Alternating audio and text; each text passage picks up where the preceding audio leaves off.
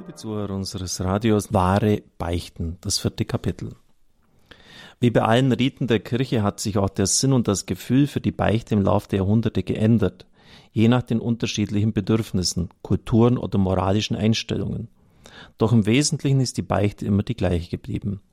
Sie blieb, wozu Christus sie eingesetzt hat, die Fortsetzung seines Vergebungs- und Heilungsdienstes für alle Zeiten. Ihr Ritus hat sich in vielerlei Hinsicht verändert.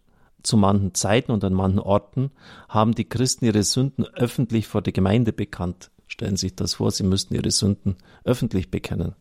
Da sind wir jetzt gut bedient.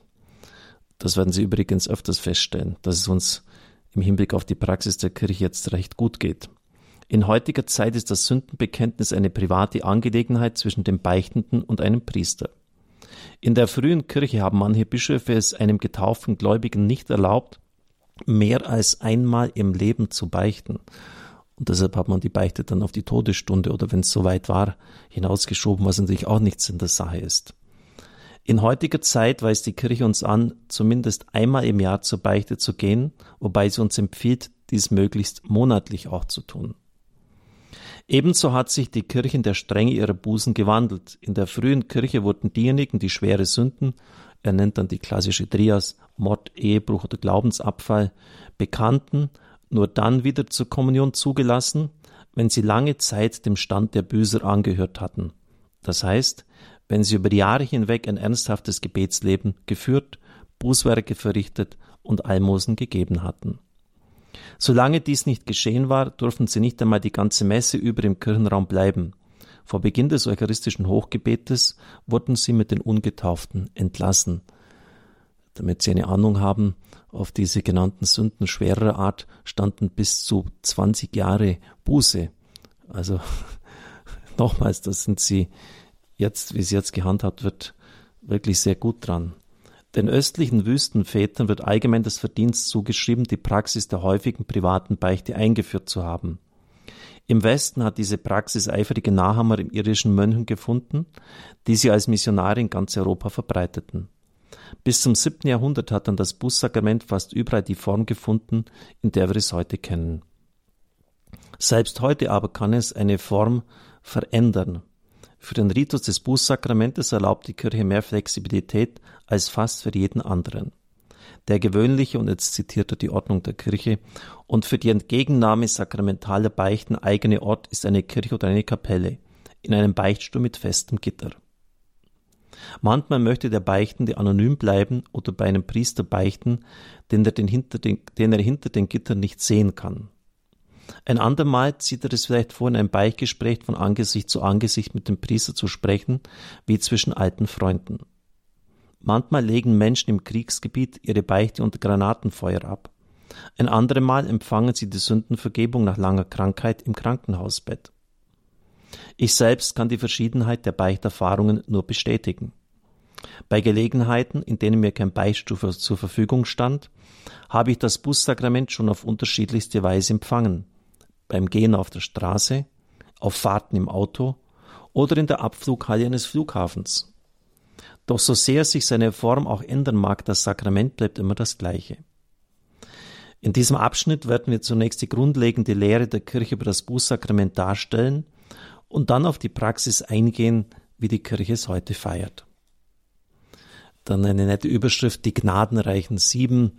Das erinnert natürlich an den Klassiker Western, die glorreichen Sieben mit Joel Brunner, wissen Sie noch, mit äh, Buchholz und ich glaube, Steve McQueen war auch mit von der Partie. Jetzt übrigens ein Remake, das rauskommt mit Denzel Washington in der Hauptrolle. Also die gnadenreichen Sieben, nicht die glorreichen Sieben. Bevor wir uns dem Bußsakrament zuwenden, wollen wir die Sakramente im Allgemeinen betrachten. Was ist ein Sakrament? Die klassische Definition. Ein Sakrament ist ein äußeres Zeichen für eine innere Wirklichkeit.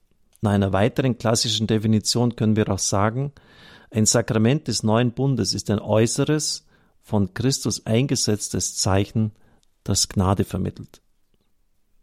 Gnade ist das Leben Gottes, an dem er uns durch die zeilenhaften Handlungen, die Christus seiner Kirche anvertraut hat, Anteil schenkt. Die Kirche unterscheidet sieben solche Sakramente. Die Taufe, die Eucharistie, die Firmung, die Buße, die Krankensalbung, die Ehe und die Weihe. Diese sieben Sakramente werden traditionell eingeteilt in Initiationssakramente, nämlich Taufe, Eucharistie, Firmung, Heilungssakramente, Buße und Krankensalbung und Berufungssakramente, Ehe und Weihe. Gewiss sind die Sakramente des neuen Bundes durch Jesus Christus neu, jedoch nicht in dem Sinn, dass sie völlige Neuheiten darstellen. In diesem Sinn wäre selbst der neue Bund nicht neu. Vielmehr erneuert er jeden zeitübergreifenden Bund, den die frühen Christen den ewigen Bund nannten. Wir können ihn konkreter als den erneuerten Bund bezeichnen.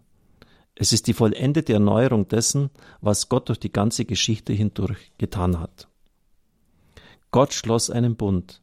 In der Antike war ein Bund das rechtliche und liturgische Mittel, durch das zwei Parteien gemeinsame Familienbande schufen.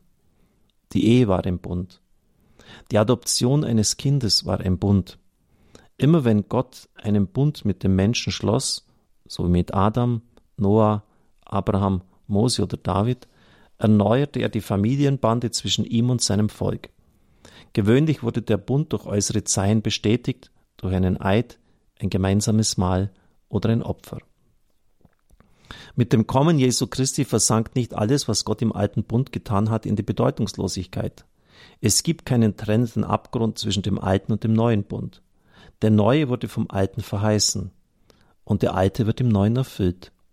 Auch die Zeichen des alten Bundes, der Eid, das Mahl, das Opfermahl, finden ihre Vollendung in den Sakramenten des neuen Bundes. Jesus sagt, siehe, ich mache alles neu.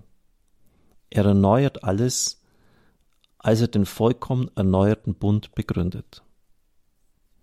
Alle Sakramente des neuen Bundes sind auf die Eucharistie hingeordnet, die sowohl ein Familienmahl als auch ein Opfer ist. Alle Sakramente rufen den heiligen Namen Gottes an und besitzen somit die Bindegewalt von Eiden. Zudem hat die Feier der Erneuerung des Bundes sowohl im neuen als auch im alten Bund einen besonderen Bezug zur Vergebung der Sünden. Diese Macht wird aber erst im neuen Bund vollkommen und die Vergebung damit vollendet. Das Bußsakrament bereitet uns darauf vor, die Eucharistie würdiger zu empfangen. Es macht uns zu einem reineren Gefäß, bereit, das göttliche Leben, das uns in der Gnade der Sakramente geschenkt wird, aufzunehmen und zu bewahren. Das Bußsakrament schenkt uns die rechte Bereitschaft für die Erneuerung des Bundes, unserer Familienbande mit dem allmächtigen Gott. Ohne diese Vergebung werden wir ihm eher gesenkten Hauptes gegenübertreten, wie Sklaven gegenüber ihrem Herrn. Mit den Worten der Lossprechung jedoch können wir zu ihm aufschauen mit Augen der Unschuld, wie Kinder zu ihrem liebenden Vater. Soweit diese Ausführungen von Scott Hahn. Wir werden diese dann weiter vertiefen. Er geht dann das Sakrament im Einzelnen durch und Sie werden wichtige Fragen beantwortet kommen, bekommen, etwa ob man einen Priester dazu braucht, wird ja auch oft diese Frage gestellt. Es segne und behüte Sie, vergelte Ihnen Ihre Liebe und Ihre Opfer, der allmächtige und gütige Gott, der Vater, der Sohn und der Heilige Geist. Amen. Ich wünsche Ihnen einen gesegneten Tag.